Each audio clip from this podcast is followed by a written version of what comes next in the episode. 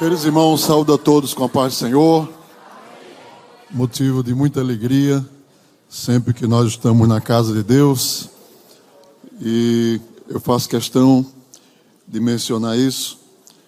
Sempre agradeço a Deus a oportunidade que Ele concede a, mim de estar na sua casa. E um trabalho tão bonito também como este é um privilégio. Fica aqui também já a nossa gratidão ao nosso pastor presidente, o pastor Ailton, por nos confiar essa oportunidade nesta noite de compartilhar a palavra de Deus. Extensivamente a nossa gratidão ao pastor Samuel de Oliveira, o nosso pastor vice-presidente. E, queridos irmãos, esperamos em Deus que o Senhor nos dirija, nos é, motive, nos ensine aqui nesta noite. A Ele seja a honra e a glória para sempre. Amém? E dele esperamos receber nesta noite o que Ele tem preparado, preparado para nós. Quantos creem que o Senhor tem uma porção para nós aqui nesta noite? Glória a Deus.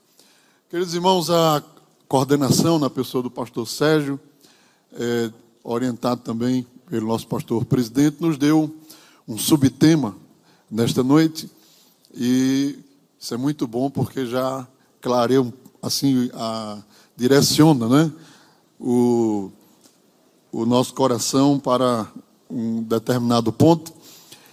E o tema que, o subtema que nos é, deram nesta noite, é, eu gostaria que vocês repetissem comigo.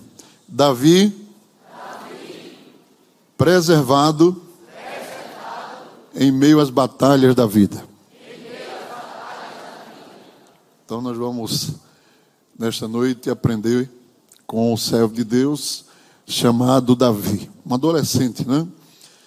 E, meus irmãos, esse é o tema, né? inclusive o pastor nos deu também um texto.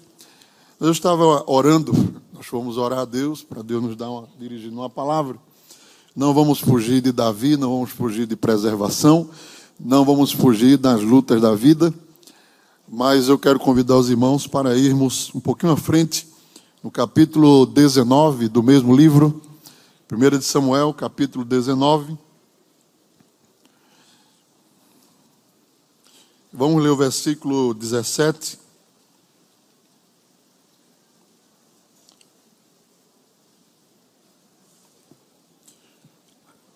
Os jovens podem repetir logo, logo após. Nos diz assim: Então disse Saul a Mical: Por que assim me enganaste? E deixaste ir e escapar o meu inimigo. E disse Mical a Saul. Porque ele me disse: Deixa-me ir, porque hei de eu matar-te. Assim fugiu Davi e escapou e veio a Samuel, a Ramá. Ele participou tudo. Quanto Saul lhe fizera. E foram ele e Samuel. E ficaram em Naiote. Naiote. Naiote. Agora. Naiote.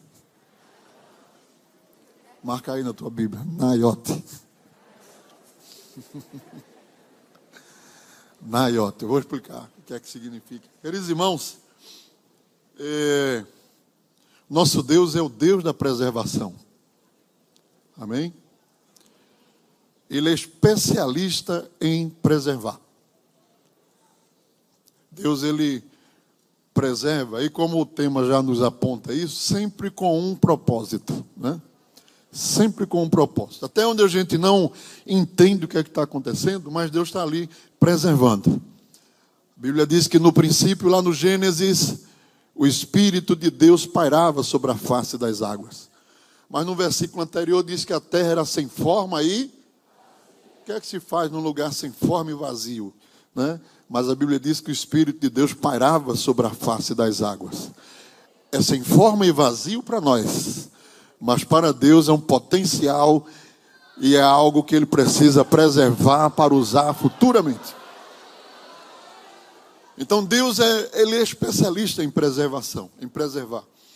E nós poderíamos citar N e N exemplos aqui de preservação de Deus, né? Que Deus preserva para um propósito, Deus preserva para um propósito, Deus preserva para um propósito, e sempre é, com essa temática nós vamos andar a Bíblia toda. Deus preservando, preservando, preservando, preservando, preservando, preservando para cumprir o seu propósito. E nesse exato momento aqui, nesta noite, neste tempo, esse Deus da preservação está aqui nesta noite conosco. Está aqui nesse tempo. Está também nesta geração. Está preservando também nesta geração. Não importa o nível de pecado que o mundo chegue ou alcance. Deus tem sempre um ló para resgatar dentro de Sodoma e Gomorra. Aleluia. Então, irmãos, é, Davi é um desses exemplos, né? É, e por que não dizer um dos grandes exemplos da Bíblia quando a gente fala de preservação? E os irmãos vão ver isso aqui, é, o resumo que nós vamos fazer aqui nesta noite, é, como Davi se encaixa nisso, nesse tema. Ele não era para é, ter chegado nem sequer um milésimo do caminho que ele percorreu. E o único motivo, a única razão, o único, a única explicação é que Davi foi preservado por Deus porque havia um propósito de Deus na vida dele. Glória a Deus. E, queridos irmãos, é, a história de Davi, ela começa bem lá atrás, né? Eu estava é, vou dizer uma, alguma coisa aqui para os irmãos que eu acho que eu nunca disse em lugar nenhum, coisa que fica assim na minha, na nossa mente e a gente vai cavando, vai cavando, mas encaixou com o tema de hoje. Eu vou me lembrei, eu vou falar, né? Então, é, queridos irmãos, a história de Davi, ela vai começar um pouco mais atrás, bem mais atrás, porque, irmãos, quando é, nós estudamos a, a, palavra de Deus, é, existem algumas coisas que mexem com a gente. A gente fica é, até questionando, né? querendo saber um pouquinho mais. E Deus, às vezes, por sua misericórdia, Ele abre assim a nossa mente para a gente é, compreender alguma coisa, né? Então, tem um, um texto lá do Salmo 139 que sempre me chamou muita atenção. O Salmo 139 é o Salmo de Davi. E o versículo 16, ele diz assim, na parte é, final do versículo, né? Repita comigo. Diz assim: E no teu livro foram escritos todos os meus dias, cada um deles escrito e determinado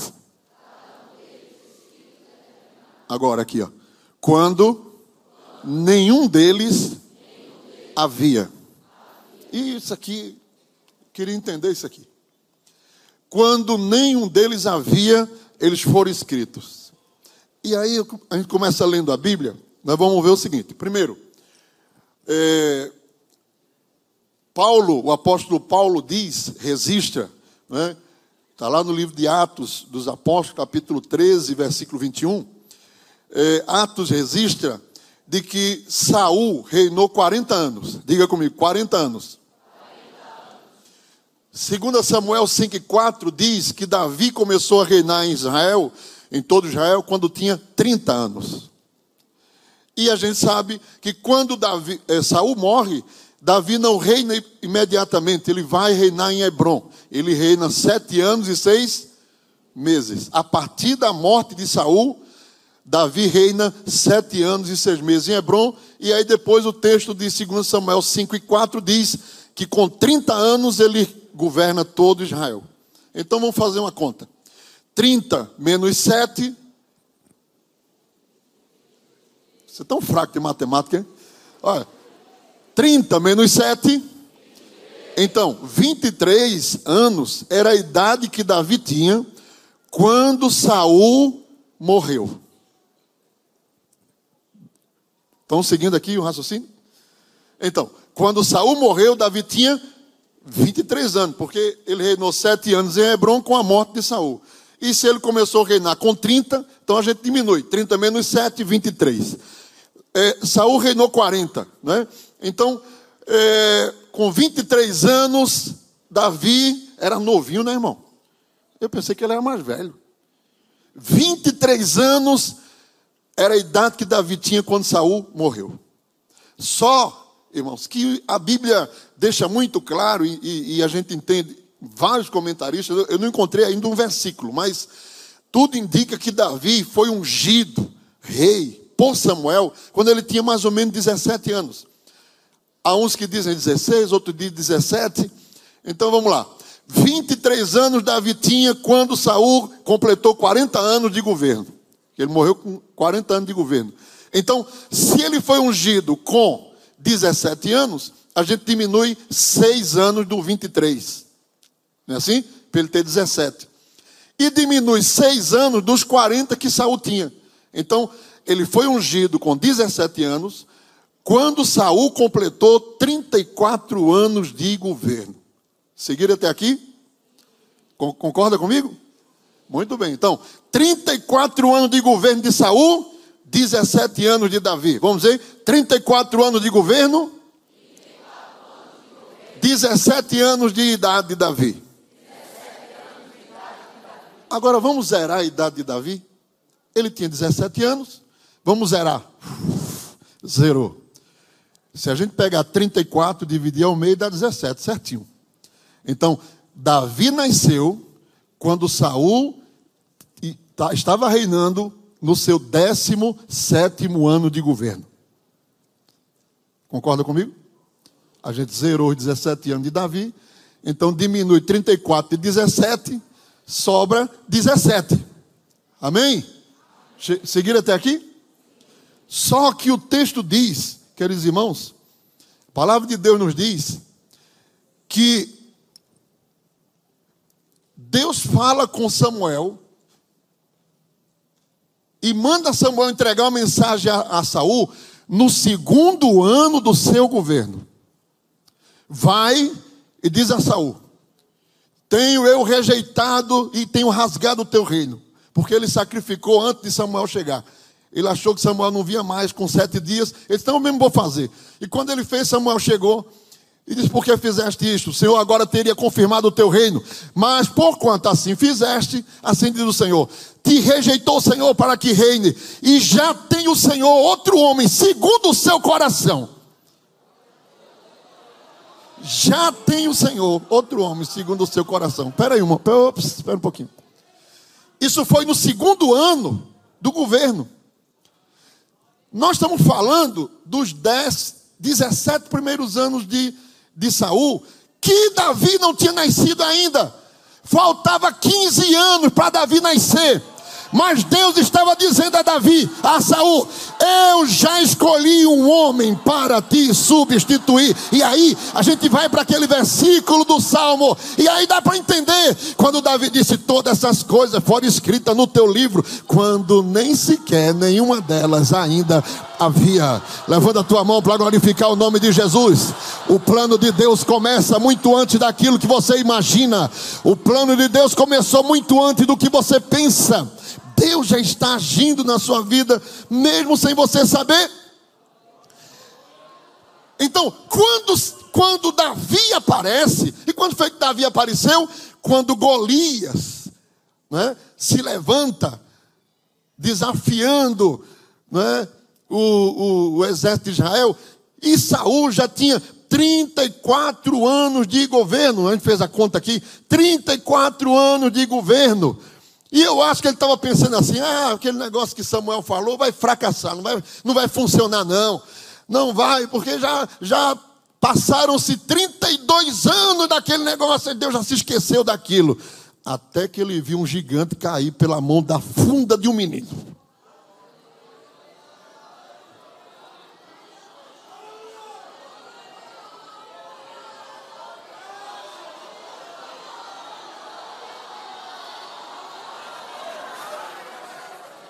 Quando Saul viu um menino de 17 anos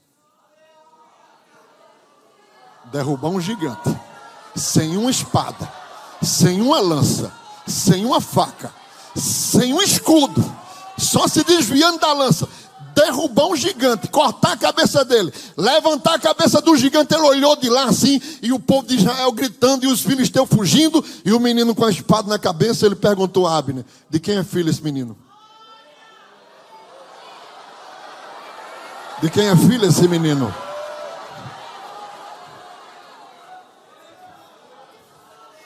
Deus não atrasa. Deus não atrasa. Ele chega na hora certa. Glória a Deus. E meus irmãos, até certo ponto, Saul foi tolerando ele, porque ele tinha prometido que quem matasse o gigante entrava na linhagem real. Casa com a minha filha e vai ser genro do rei. Só que Davi matou o gigante e não quis casar com a moça, que era Merabe. E aí, Saul já prevendo, já ele estava vendo, porque ele sabe, meu irmão, nós sabemos que Deus não brinca em serviço. Acabe se escondeu lá vestido de soldado, mas a flecha achou ele. E ainda achou lugar para entrar e cruzar a costela dele de um lado para o outro. Não foge. Se Deus falou alguma coisa, vai acontecer do jeito que Deus falou. Porque Deus não mente.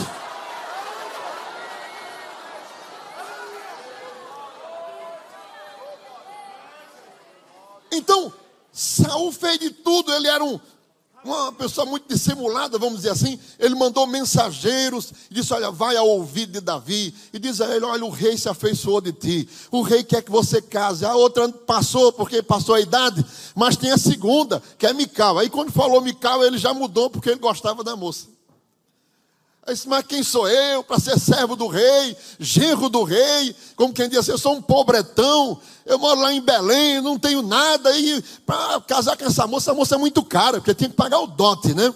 Antigamente o rapaz pagava o dote para o pai da noiva.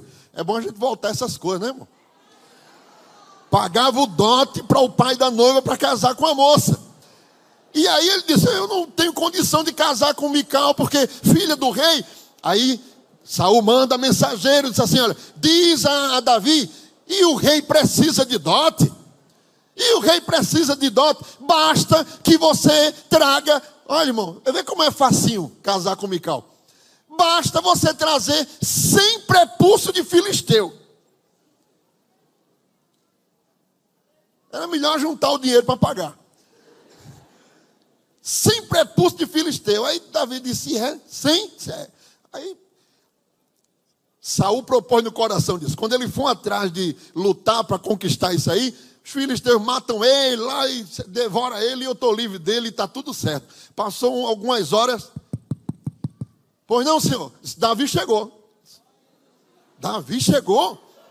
Ele conseguiu os 100, não. Ele trouxe 200, quer dizer, eu vou trazer logo sobrando, porque não é para não dar errado. Ele trouxe 200 prepulsos de filisteu. Ele trouxe 200 prepulsos. E a Bíblia diz que a partir daí, Saul começou a ver que Deus era com Davi. O Senhor era com ele. E Davi entrava, saía, as vitórias eram grandes, e o povo começou a gritar: Saul matou mil, Davi matou dez milhares. Ele foi enciumando, enciumando, enciumando, enciumando. E, e chegou um momento que Saul já não escondeu mais, não tinha mais como esconder, como enganar, né? Ele era meio perturbado também, tinha um espírito maligno que perturbava ele. E, e o que a gente entende é que parece que os soldados, o próprio Jonathan, o próprio Davi interpretava as horas de ira dele como se fosse um, uma coisa assim, um, um, uma descarga de de, de, é, de estresse, de, de né, um distúrbio. E aí dissimulava, né? Achava que era só aquilo ali, era uma perturbação da mente dele. Mas acontece, irmãos, que chegou um momento que Saul não escondeu mais. No capítulo 19, que nós lemos aqui alguns versículos de 1 de Samuel, Diz assim, repita comigo. E falou Saul a Jonatas, seu filho, e a todos os seus servos, para que matassem Davi. Abertamente, ele não estava perturbado, não estava endemoniado, ele não estava em crise de estresse, não estava nada. No seu sã juízo, ele chamou Jonatas e todos os seus servos e disse: Matem, diga comigo, matem Davi.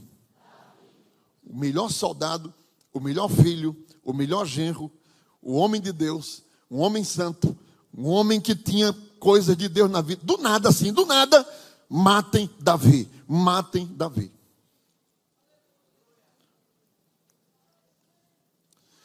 E aqui, irmãos, onde começa a nossa narrativa, nossa história, porque Davi os irmãos vão ler aí o capítulo 19, vai ver como ele tentou, é, no primeiro momento ele, é, Jonatas convenceu Saul, aí, não, meu pai só vai matar um homem desse. Qual motivo? Ele não deu motivo, seja, ele é um, um homem exemplar, e não era um moço, era um, um rapaz jovem, né? porque Saul, quando morreu, ele tinha 23 anos, então nós estamos falando aí de seis anos de perseguição, dos 17 aos 23. Né? Quem, tem, quem tem aqui 18? 18? Levanta a mão. 18, 19, 20, 21. Tudo no. Ah, adolescente, perdão. Aí o que acontece? Era uma, uma pessoa jovem. E aí, irmãos, nesse momento, quando Davi percebe, olha, o texto diz que Mical avisou Davi, disse assim: Olha, Davi, Saul, meu pai, mandou soldado para cercar a casa, e amanhã de manhã você morre. Ele disse, e agora? Ele disse, entra nesse cesto aqui, botou ele pela janela e fez ele descer pela janela da casa, pegou uma estátua, botou no, no, na cama dele, cobriu com pele de, de, cabra e deixou lá. E quando foi de manhã, os soldados chegaram e disseram, cadê Davi? Está doente. Está doente. Eles voltam para Saul e dizem, olha, Senhor, é, Micael disse que Davi está doente. Vai lá, traz a cama dele, com ele doente em cima, porque eu vou matar ele na cama. Aí os soldados foram devagarzinho, pegaram a cama, só que era a estátua com a cobertura do, da pele de cabra, e trouxeram para Saul. Quando Saul catucou, era a estátua. Cadê o homem? Chama a filha deles. Não, pai, ele me obrigou, porque ele disse, senão me matava. E eu tive que fazer isso. Aí pronto. Aí Davi saiu dali, fugido, a partir daí. E ele foi a um lugar chamado, irmãos, onde estava o profeta Samuel, chamado Ramá. E Samuel tomou é, Davi e o leva para o lugar que a gente repetiu várias vezes aqui, que, que é Naiote. Vamos dizer de novo? Naiote. Significa morada da presença.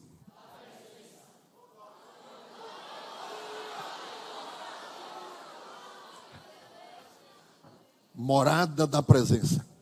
Era o lugar onde Samuel tinha sua escola de profetas, aonde tinha um grupo de profetas que ele ensinava, que ele admoestava, que oravam, que cantavam, que pregavam, que aprendiam a escritura.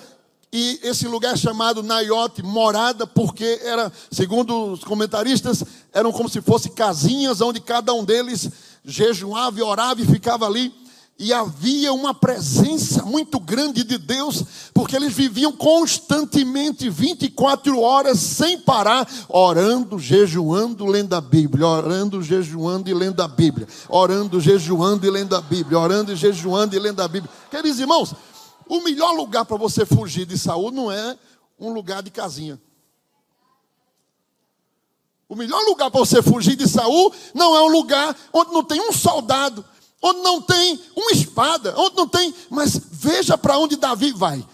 Davi, em vez de correr para o meio dos filisteus, ou para uma fortaleza, ou para uma montanha, ele vai atrás do profeta Samuel em Ramá e vai à procura do homem de Deus que o leva para Naiote. Naiote é uma mensagem para nós nesta noite de preservação. Se você quer ser preservado, não vá atrás de fortaleza, não vá atrás de muralhas, não vá atrás de banco, não vá atrás de faculdade, não vá atrás. Não. Queridos irmãos, quer ser preservado neste tempo? Procura os homens de Deus. Primeiro, vai a Naiote, lugar da presença, morada da presença de Deus. Aleluia. A primeira mensagem de, de preservação de Naiote é: procura abrigo na geração de Samuel. Repita comigo: procura abrigo, na geração de Samuel, onde a presença de Deus não falta.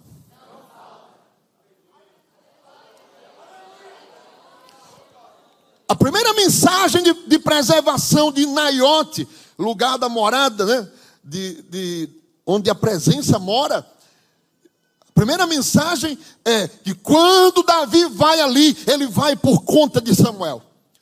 Ele sabia que o velhinho Samuel já não reinava, já não governava, mas continuava sendo profeta do Senhor. Continuava sendo aquele mesmo Samuel com o peso de Deus sobre a sua vida. Queridos irmãos, se queremos pensar em preservação, primeiro, temos que pensar em resgate e não em inovação. Queremos preservação nesse tempo, temos que pensar em resgate. Temos que olhar para trás. É o tempo não de novidades, não de inventar moda, não de criar novos é, novas filosofias, novas estratégias, não tem nada novo, é resgate. Só tem um caminho para preservação: oração, jejum, oração, jejum, Bíblia, oração, jejum, vigília, consagração. Esse é o caminho da preservação para esta geração.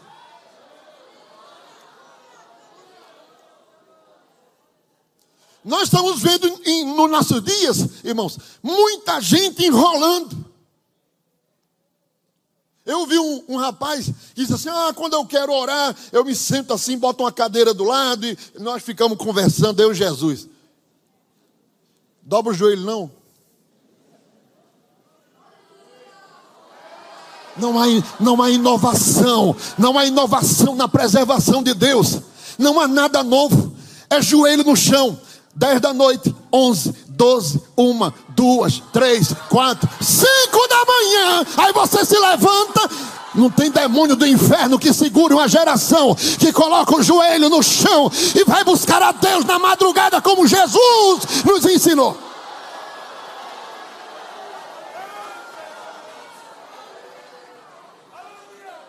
Um outro cantor, que eu não estou dizendo o nome, mas não é brasileiro, ele é de um país aí de fala hispânica. Gosto muito do hino dele, mas porque eu ouvi ele dizer isso, eu fiquei meio estranho com ele. Que ele fazendo culpa, né, com um shortzinho já está errado, né? Aí fazendo culpa, ele disse, eu estou aqui no meu momento devocional.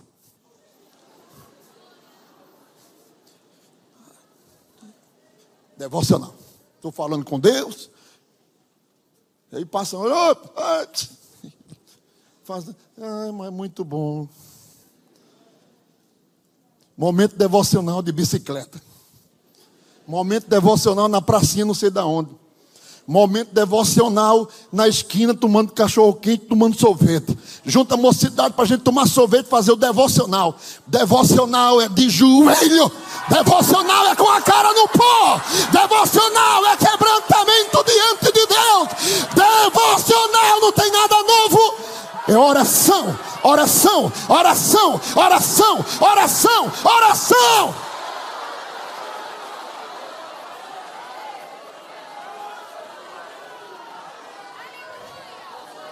Sabe o que Davi foi fazer em Naiote? Davi foi buscar um resgate.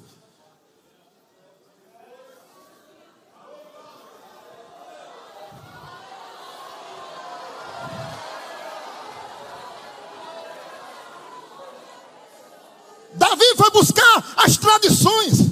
Davi foi buscar o que o velhinho tinha. Davi foi buscar aquela forma de vida que Samuel conduziu o povo, que a Bíblia diz que nenhuma das suas palavras caiu durante todo o seu ministério. Davi foi buscar aquela intimidade que fez ele sair do palácio de Saul e ir na terra de Belém, juntar todo mundo. Não ungiu nenhum dos irmãos de Davi, mandou buscar ele no campo e disse: O Senhor mandou dizer que aqui não tem, não, manda buscar o outro. Quando Davi chegou debaixo do umbral, o Senhor disse a ele: Este é, ungiu, este é. E era que Davi estava querendo buscar, esse homem de intimidade, de comunhão, de percepção, de visão, de oração de comunhão, cheio do Espírito, cheio da graça, cheio da força de Deus na sua vida. Ele foi a Naiote buscar um resgate.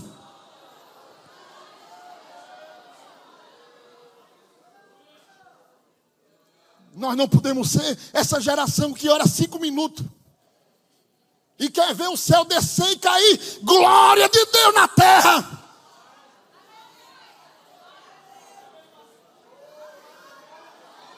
Nós não podemos ser essa geração que jejuma tomando água. E que de meio-dia prepara feijoada para cobrir a fome que passou de sete a meio-dia. Isso é jejum? Mas nós queremos poder, graça, poder, graça, poder, graça, poder. Preservação é resgate, resgate, resgate, resgate, resgate, resgate, resgate, resgate. Cadê os adolescentes? Cadê os jovens que tem duas ronchas no joelho? Está marcado porque passa horas de joelho na presença de Deus. Cadê aquele jovem feito Daniel que orava três vezes ao dia na presença do Senhor? Cadê aquele jovem?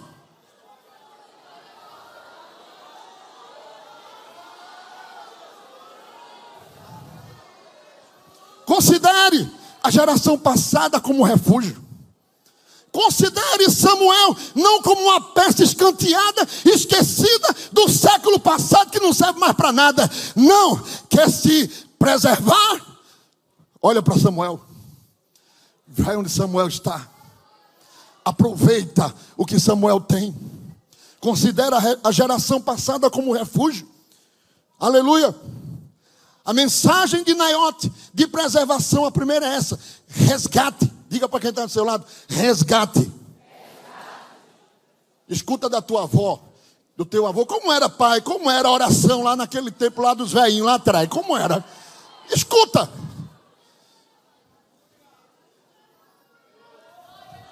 Escuta. Eu estava pensando nisso uma cidadezinha pequena, inexpressiva, Ramai Naiote, a vila, o vilarejo, um pequeno grupo de alunos, mas que estava aprendendo daquele servo de Deus. Eu estava me recordando de tantos homens de Deus que Deus me deu o privilégio de conhecer e ver de perto. Pastor Zé Leôncio, Pastor Almeida, Pastor Dário Tavares, Pastor Ademes, Pastor Flórido da Paixão, Pastor Inaldo de Ângeles. Muito talvez vocês nem sabem esses nomes aqui. Pastor Marino de Oliveira. Pastor Salatiel Rosa. Pastor Filadélfio. Pastor Pedro Lins.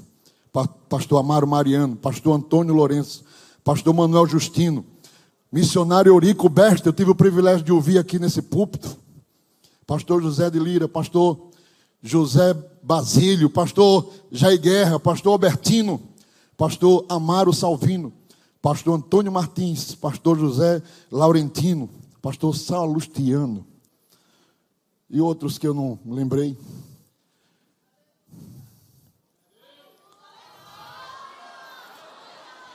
Que um dia eu disse: Jesus, deixa eu ser um pouquinho desse homem. Faz, faz que eu seja assim, um pouquinho desse teu servo aqui. Homens que muitas vezes não tinham talvez uma cultura, uma preparação teológica, mas tinha ramar e tinha naiote na vida. Joelho, oração, comunhão com Deus, intimidade sem precedentes.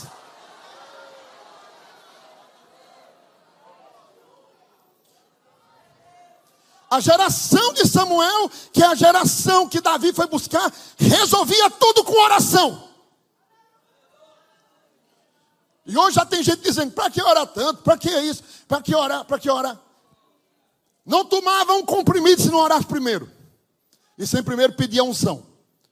Tem crente aqui que nunca recebeu unção na vida.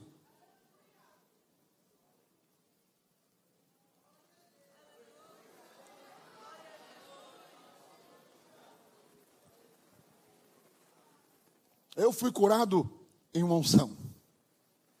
Jesus me curou. Através de uma unção de um presbítero. A minha esposa foi curada várias vezes através da unção.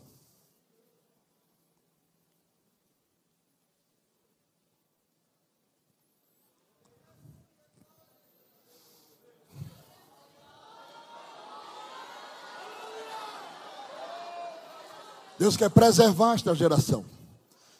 Mas a preservação passa por um resgate, passa por uma busca, passa por olhar para trás, olhar para o modelo que foi deixado. Se a nossa mente começar a olhar para frente, como quem diz, queremos coisas novas, queremos coisas novas, queremos coisas novas, vamos perder esta geração. A geração de Davi foi preservada porque ela encontrou-se com a geração de Samuel. Ele não foi para um castelo, ele não foi para uma montanha, ele não foi para um vale, ele foi para a casa dos profetas. Ele foi para a casa de um homem de Deus, de um velho homem de Deus, que estava ali ainda por um propósito de Deus. Aleluia. Aleluia. Aleluia.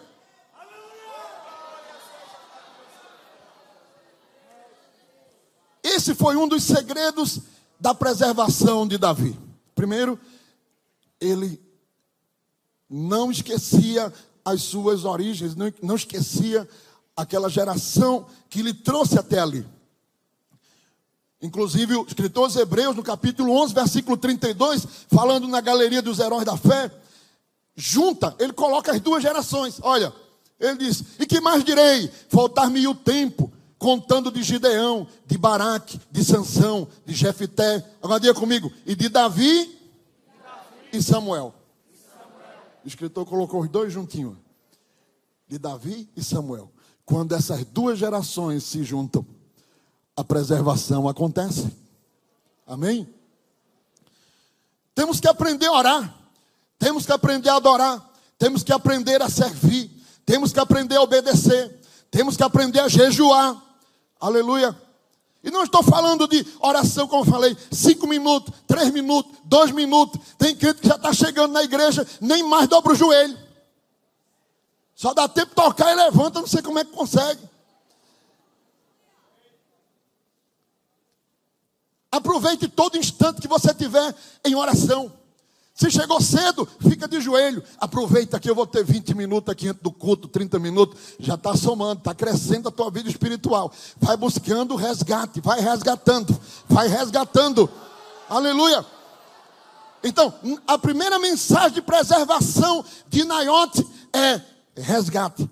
Precisamos resgatar os primórdios, os princípios primordiais. Amém? Amém, irmãos? Primordiais. Os modelos que nós aprendemos, não podemos desprezá-los, devemos preservá-los. Todo crente que vive uma vida de oração, que está em oração, que está se consagrando, que está buscando a Deus, ele não tem sede nem desejo por coisas que não fazem parte do Evangelho.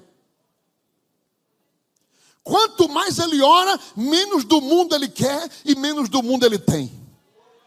Quanto mais ele ora, mais perto do céu ele está, mais perto de Jesus ele fica, mais parecido com os céus ele fica, mais espiritual, mais espiritual. Quanto mais ele busca Deus, mais ele vai se parecendo com Jesus. Aleluia. A segunda mensagem de Naiote, desse lugarzinho, irmãos, é que, diga comigo, que também fala de preservação, não é? é que Deus em Naiote, Deus muda. Diga comigo, em Naiote, Deus muda. O que é mal em bem. O que é prejudicial em favores sobre a nossa vida. Quando a gente descobre o caminho de Naiote, Naiote, lugar onde a morada da presença de Deus está. Quando você descobre o caminho desse lugar, você descobre primeiro as origens, a essência, o resgate, voltar aqueles modelos primordiais. Não tem outra receita, não, meu irmão, minha irmã. Quer receber de Deus? Joelho, joelho, joelho, joelho, oração. Não tem outro, não tem outro modelo, não tem. Descobre o caminho do resgate. Mas em Naiote também, a gente vai descobrir como, quando você está envolvido com a presença a morada da presença de Deus, você vai perceber que você não está livre de coisas ruins. Mas você vai ver ao longo da sua caminhada, Deus lhe preservando, Deus transformando o mal em bem. O mal em bem. O mal em bênção. Quando Saul foi informado, disse: Olha, Senhor, Davi fugiu e foi para Naiote. Aí Saul, na mesma hora, pegou uma guarnição de soldados e disse: Vão lá e tragam ele para mim, que eu vou matar ele. E os, os, soldados foram, tudo armado, com espada. Por quê? Porque Naiota era uma vilarejo assim de casinha velha, onde só tinha aqueles profetas velhos, aqueles homens de oração que ficavam orando dia e noite. Isso, isso aí é o quê? Tudo orando lá de madrugada, de manhã, de dia, de noite, de dia, o tempo todo. Eles disseram: Vão lá, soldados, e tragam aquele Davi que eu vou matar ele. E lá vai a primeira, o primeiro grupo de soldados. Aí quando foi entrando em Naiote, a Bíblia diz: e veio o Espírito de Deus sobre ele, eles e começaram a profetizar no meio do arraial.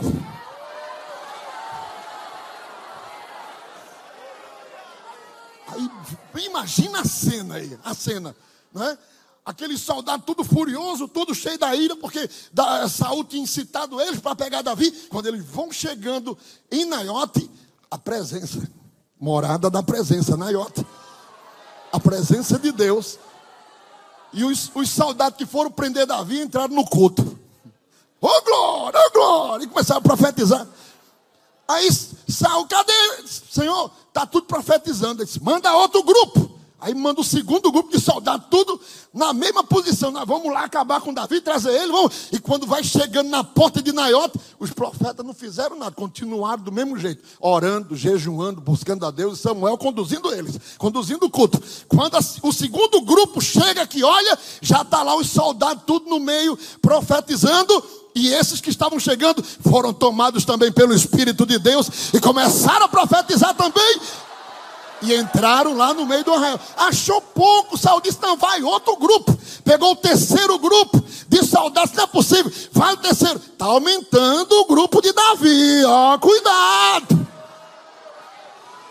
Davi agora tem dois grupos de soldados que era soldado, agora é tudo profeta. E lá vai o terceiro grupo. E o texto vai mostrar a mesma coisa. Aleluia. Irmãos, que o Espírito de Deus veio sobre eles novamente e também começaram três grupos de soldados a crescer aos profetas do arraial de Naiote. E, e agora Davi, que estava só, tinha um monte de soldado do lado dele, dando glória a Deus, aleluia, profetizando, e quem sabe até profetizando para ele. Davi sabia que sua preservação era resultado da presença de Deus em sua vida. Muitos se faziam seus inimigos, não tinha para onde ir, não tinha para onde se esconder. O, o Salmo 20, 35, versículo 7 diz: Porque sem causa encobriram de minha rede na cova, a qual sem razão cavaram para minha alma. Ele diz no Salmo 35. Aleluia. Mas Davi também sabia, no Salmo 18, versículo 29, porque contigo entrarei pelo meio de uma tropa, e com meu Deus saltarei muralhas. Davi sabia que só tinha um jeito para ele ser preservado, a presença de Deus, por isso que ele foi para Naiote. E em Naiote, Deus transforma o mal em bênção. Aleluia, aleluia, aleluia. Deus transforma mal em bênção. Por, como, é, como é que funciona isso, pastor? Você fica na vontade de Deus, fica na presença de Deus, fica andando com Jesus, cantando, fazendo a vontade de Deus, e Deus mudando aquilo que vem contra a tua vida, que é para te destruir, que é para te prejudicar, que é para acabar com você. Se você está na presença de Deus, Deus vai dissuadindo dissimulando, transtornando, modificando, e aquilo que era para o teu mal, Deus transforma em bênção. Aleluia. José disse aos seus irmãos, quando o pai morreu, eles se ajoelharam diante de José e disse: ele, ele agora, com a morte do nosso pai, ele vai querer nos perseguir. E aí José diz: Olha, vocês bem tentaram mal contra mim. Gênesis 20, versículo 50. 50, versículo 20. Eles vão bem tentaste mal contra mim, porém Deus o tornou em bem, para se preservar, como se vê nesse dia, a muitos. Aleluia, aleluia. Quantas vezes nossos é, adversários espirituais, porque nós não lutamos contra a carne, não lutamos contra o sangue, nossa luta não é contra o rosto, contra o cabelo, contra o olho, contra o A, o B ou o C. A nossa luta, primeira coisa que você tem que aprender é isso. A nossa luta é espiritual, não é com a carne, não é com o sangue. É verdade que tem pessoas que dão lugar à operação maligna e termina sendo instrumento de tristeza para outro. Mas na verdade a nossa luta não é contra aquela pessoa, não é contra aquele servo, não é contra aquela, aquele indivíduo. A nossa luta é espiritual. A nossa luta, luta é contra as hostes espirituais da maldade nos lugares celestiais. E só tem um jeito de você vencer hostes espirituais: oração, jejum, oração, jejum, oração, jejum. Aleluia.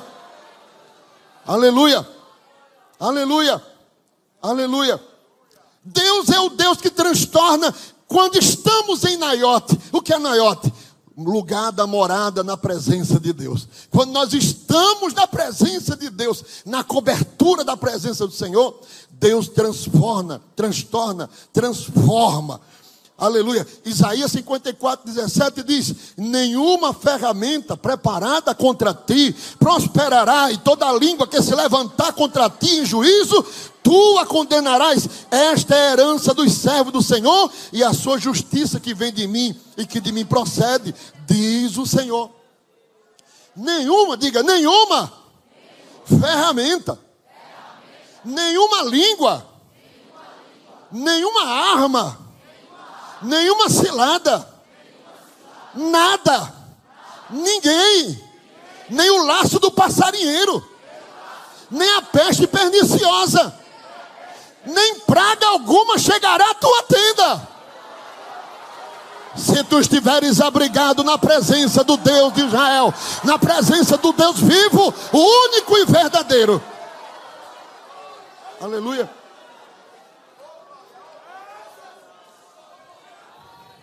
Quando a presença de Deus é abundante em nós, aqueles que se aproximam de nós são modificados também. Salmista Davi disse: Unge a minha cabeça com óleo. Diga, unge a minha cabeça com óleo. Quem quer receber hoje aqui óleo do céu aqui? O azeite. Olha, unge a minha cabeça com óleo. Mas não é só isso. Ele diz assim: o meu cálice transborda. Você está tão cheio de Deus, tão cheio de Deus, tão cheio de Deus, tão cheio de Deus, que alguém que olha para vocês assim, eu não gosto daquela irmã, eu não gosto daquele irmão, quero nem olhar para a cara dele. Mas um dia, de repente, Deus cria uma situação e leva o vaso transbordante para perto do vaso seco, do vaso oco, do vaso que não tem nada, que não tem graça. Aí daqui a pouco aquela pessoa está dizendo assim, rapaz, eu pensava alguma coisa, mas eu acho que, eu acho que não é assim também não. Eu acho que ela tem alguma coisa de Deus. Aí daqui a pouco passou mais alguns dias. Aí ela que não gostava nem de ver você de perto nem de longe, né? Já viu que Deus é contigo. Aí chega perto de você e diz assim: irmã, eu vou te dar um pedido de oração, ora por mim porque descobriu que você tem uma habitação em Naiote, você tem uma casa namorada da presença de Deus, você tem intimidade com Deus, você tem algo de Deus na sua vida. A presença de Deus tem a capacidade de mudar naturezas. Se você anda com quem não gosta de Deus, você vai ficar inimigo de Deus. Mas se você anda com quem ora, você vai aprender a orar. Se você anda com quem canta, você vai aprender a cantar. Se você anda com quem serve a Deus na sinceridade, que trata Jesus com amor, trata Jesus com, com respeito, você nota nele aquela intimidade com Deus assim, você fica, começa a ficar impactado com aquilo.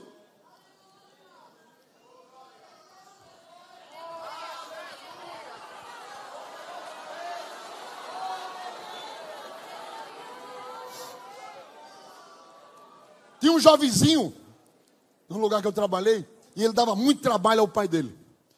Mas muito trabalho mesmo. Era uma, já um adolescente. E aí, sempre o pai dele dizia a mim, contava a mim, era um obreiro também.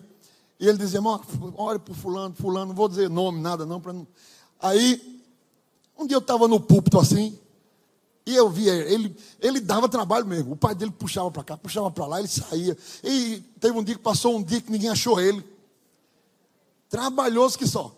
Aí quando ele foi chegando assim, eu estava no púlpito, aí eu senti assim no meu coração, assim, ó, chame ele, eu ia dizer o nome dele, ó, quase. Chama, chama ele para ir contigo no culto. Aí eu digo, quem? Aí foi mais forte ainda. Chama ele para ir contigo no culto. Aí quando terminou assim, eu cheguei perto dele, botei a mão em cima dele, disse: Tem terno e tem gravata? Ele olhou para mim assim. Ele disse: Bota o terno e a gravata amanhã, de tal hora eu passo na sua casa, você vai comigo para um culto. Saí e virei as costas. Eu digo: Se for de Deus, acontece. Se não for. Aí. e fui embora. Estou em casa, o pai dele ligou. Ô pastor, disse, o senhor falou com meu filho? Disse, Falei. O senhor perguntou se ele tinha terno? Disse, Perguntei. Se tinha gravata, disse, perguntei. Que vai levar ele para o culto. Eu disse, irmão, por mais esquisito que pareça, mas falei. Pois o senhor não sabe, pastor. Ele está de joelho aqui dentro do quarto.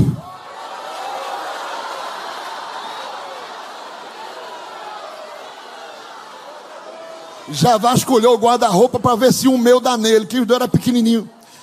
Para ver se dá nele.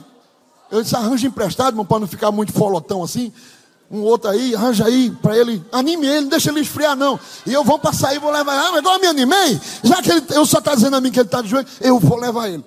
Aí no outro dia peguei ele e fui levar ele para o culto. Quase que eu dizia o nome da igreja agora. Leva ele para o culto, era um culto de oração.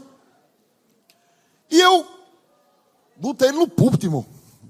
Botei ele no púlpito, o trabalhoso. Dobra o joelho aí para orar. Eu, ele ia orar mesmo. Disse, pronto, vai orar. Dobra o joelho para orar aí. Aí, a gente orou um período de oração. Né? Igrejinha velhinha, antiga, ela foi reformada agora há pouco, foi inaugurada. Mas a igrejinha antiga aí, a gente está lá orando aí, aquela graça de Deus assim. Aquele naiote de Deus. Eita coisa boa. Mas, irmão, levantou todo mundo e o meu amiguinho ficou de joelho. E não é que quando eu me virei para o irmão, o jovenzinho, ele estava em línguas estranhas.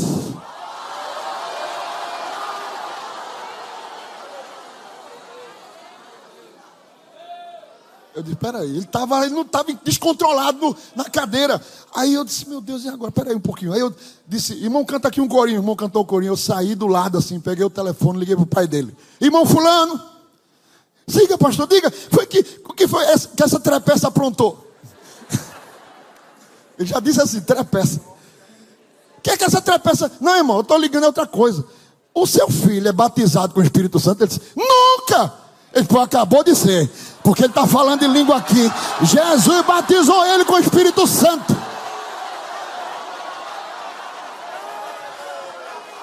Aconteceu isso aqui que eu estou falando. Naiote muda natureza. Naiote muda natureza. Se você está na presença, se você está no lugar da presença de Deus, você vai ser um instrumento para mudar a natureza de outros. Soldado que vem para te prender vai entrar no culto para glorificar a Deus. Quem vem com espada vai saltar a espada, vai pegar o inário, vai entrar no culto para cantar o Senhor.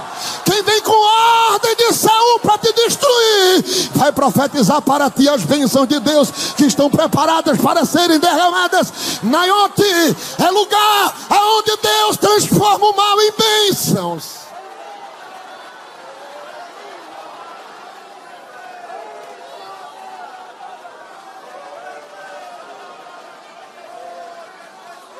Qual o segredo? Qual o segredo?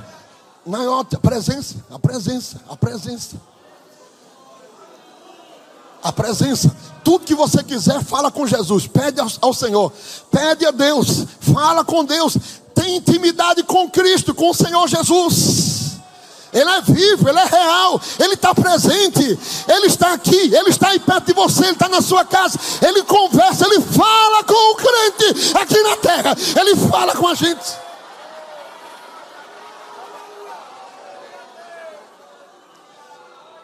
De vez em quando eu passo vergonha por não acreditar e por não crer. Eu vinha essa semana numa avenida e eu senti assim aquela vontade, aquela direção de Deus. Toda, eu vou sempre por aqui. Aí disse assim: entra aqui e faz a volta por trás. Eu digo: não, eu sempre vou por aqui. Eu conversando comigo mesmo. Eu sempre vou por aqui, eu vou entrar aqui. Aí quando cheguei aqui, ó, tudo engarrafado, passei uma hora.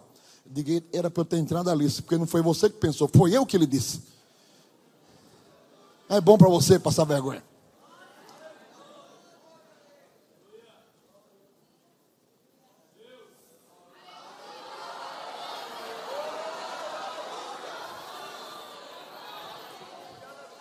Presença de Deus transforma mal em bênçãos.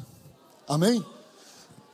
Pastor, é porque estão fazendo isso, é porque estão pensando naquilo, é porque tem aquilo outro, é porque tem fulano que não gosta de mim, o outro tem fulano que está batendo não sei o que lá, deixa bater o que quiser, irmão. Isso não é nada, não funciona não. É invenção. Olha, e o que é que eu faço, pastor? Se você estiver em Naiote, você não está nem aí para isso. Vão te avisar que está vindo o quartel inteiro para vir te buscar. Mas você sabe onde você está, você sabe com quem você está, você sabe qual é a presença que está contigo. Não tem ninguém que possa tocar em você, porque você está no centro da vontade de Deus.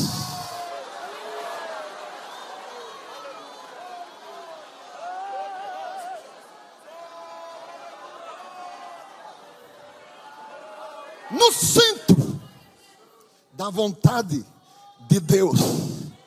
Vai cair uma direita, vai cair outra esquerda, vai se desarticular na frente, se desarticula atrás, desarticula lá do outro lado, fica perreado do lado de cá e vai se desmoronando tudo, porque se você tiver em Naiote, conforme Davi, na presença de Deus, o mal se transforma em bênção.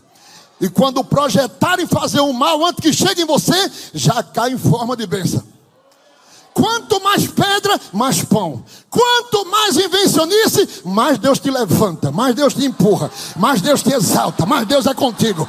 Porque se você está na presença de Deus, perceba isso: tudo que fizerem contra a sua vida, olha para Davi, tudo que faziam contra Davi dava errado. Um dia Davi ia por um lado da montanha e o exército de Saul ia do outro. E ia se encontrar lá na frente, não tinha escape.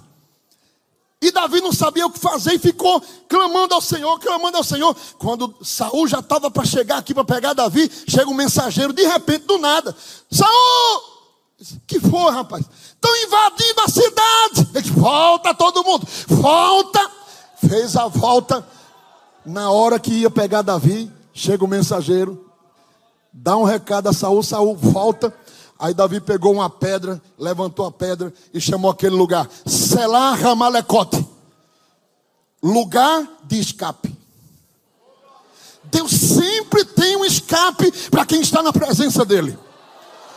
Chega bem pertinho para destruir, chega bem pertinho para acabar com você. Está quase te pegando, quase não é Quase, mas não é, porque você está na presença, na presença, na presença, na presença. Levanta a tua mão para adorar o nome de Jesus. Levanta a tua mão, você está na presença. Não vai prosperar, não vai avançar, não vai te destruir, não vai te calar, não vai impedir o propósito que Deus tem contigo.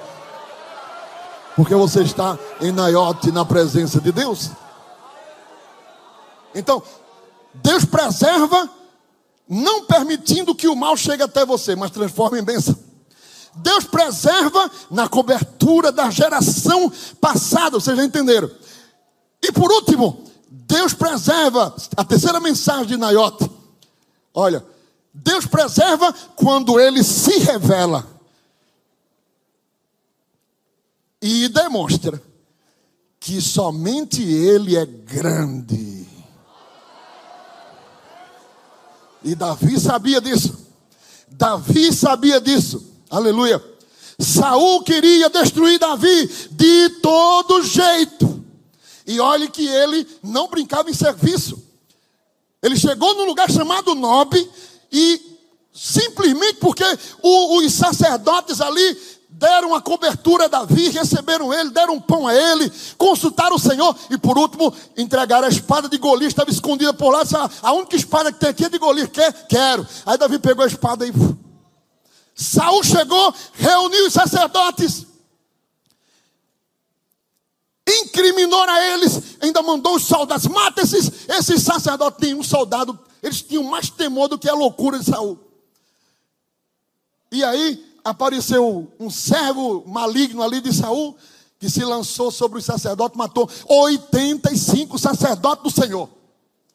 Saul, irmãos, era esse homem terrível que até o próprio filho, ele quase matou o filho, porque ele, ele mandou os soldados fazer um voto de loucura. Ninguém come, ninguém bebe até achar Davi matar ele. E os soldados tudo com fome, tudo morrendo, porque se não come, morre, mas estava tudo juramentado ali.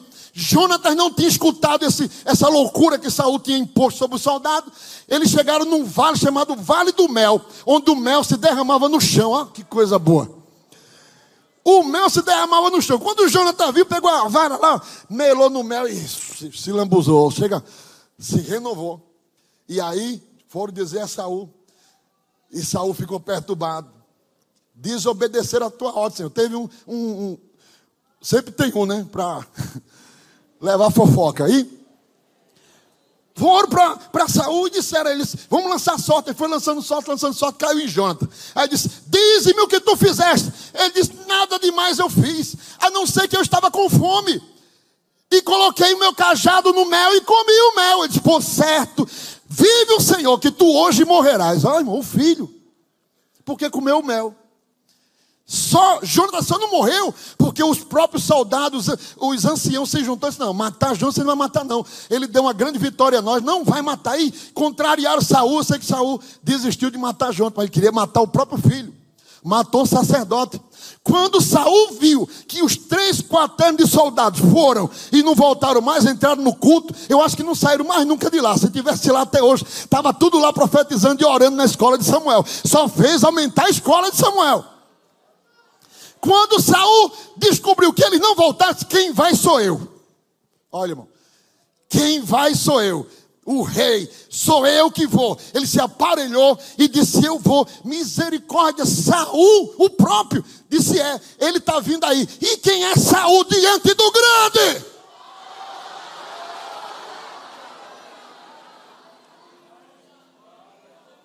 A fama de Saul já chegava de longe. Ele mata, ele esfola, ele arranca, ele quebra. Mas, querido irmão, isso aí para Deus não é nada. Olha, um estalozinho assim, a terra se abre e desaparece. Desaparece quem quer matar crente, desaparece quem quer fechar a igreja, desaparece quem quer acabar com tudo. Isso eu vou acabar com esse povo, vou acabar com esses crentes. Vai acabar muito. Tem um que é maior do que Assuero, tem um que é maior do que Nabucodonosor, tem um que é maior do que os governantes da terra, tem um que é maior do que qualquer besta fera desse mundo.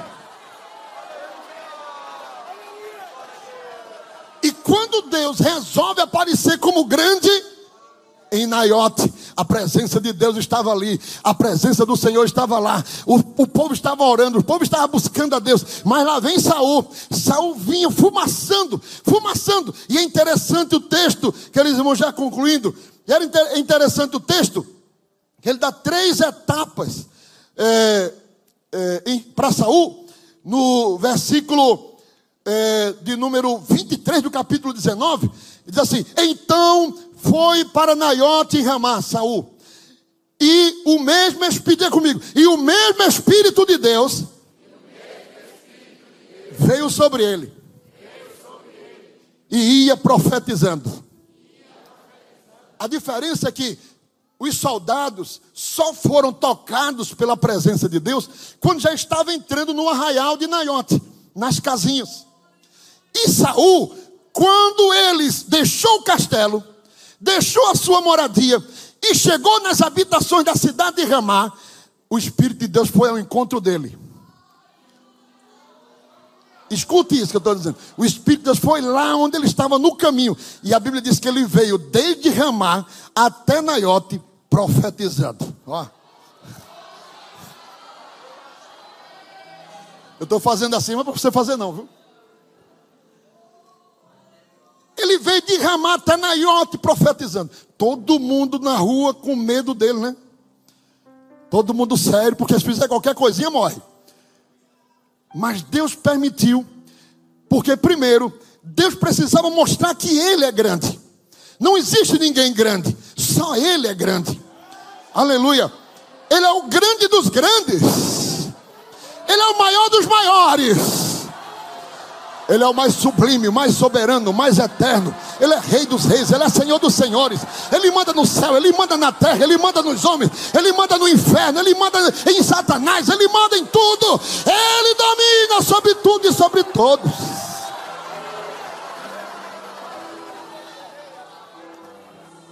O movimento foi tão grande que aqueles vilarejos ali naquele caminho que, que Saul percorreu até chegar em Naiote, ele foi profetizando, profetizando. Eu não sei, eu fico imaginando o que, é que esse homem profetizava, né?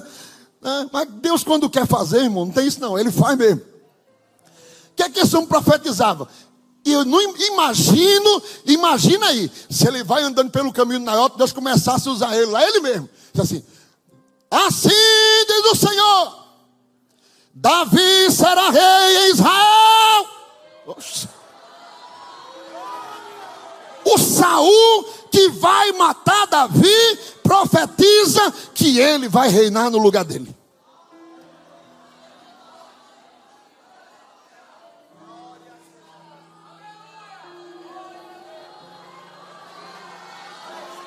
Escute, se tem propósito, se tem um propósito de Deus na sua vida, se tem um propósito de Deus na sua vida, diga para quem está do seu lado: ninguém impede. Mas diga outra coisa também para ele: diga assim, e você não precisa fazer nada. Porque se o negócio é de Deus, quem vai fazer é Deus, não é você.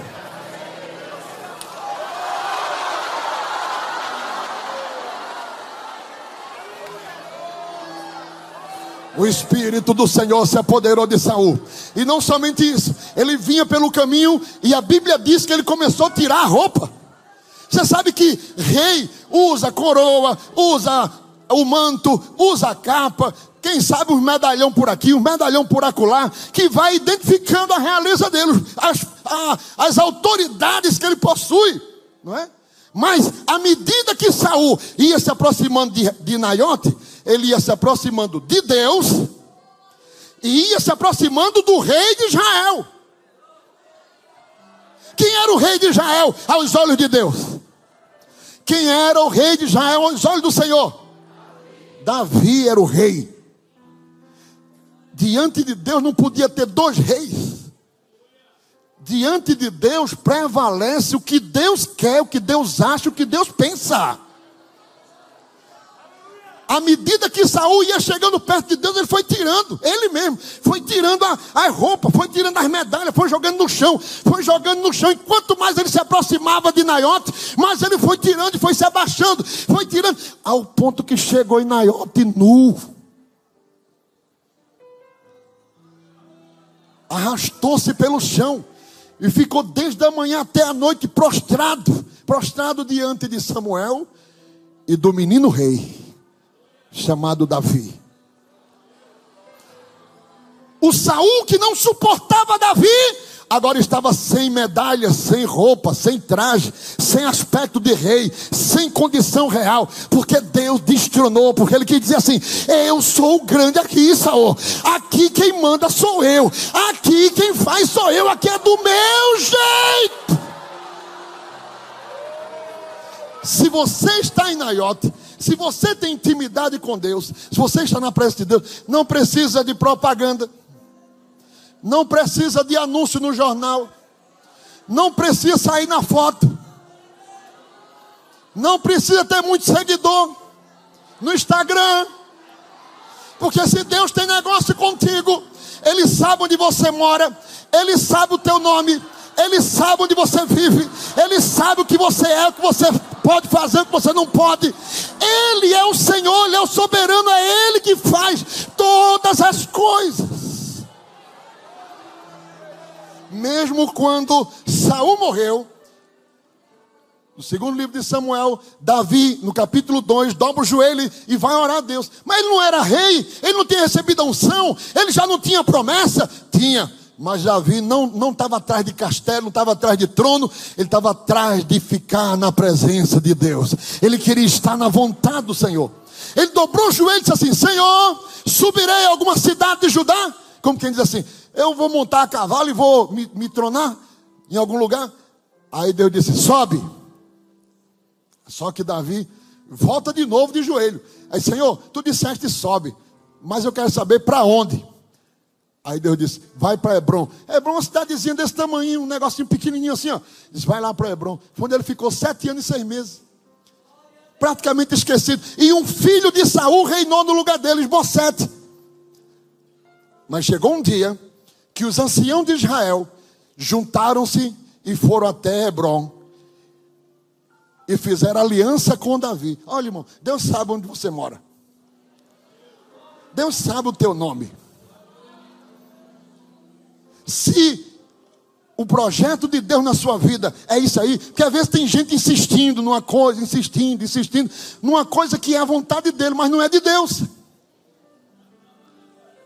Mas se for de Deus, em Naiote a gente descobre que Deus é soberano, que Deus manda no céu, que Deus manda na terra, que Deus controla tudo.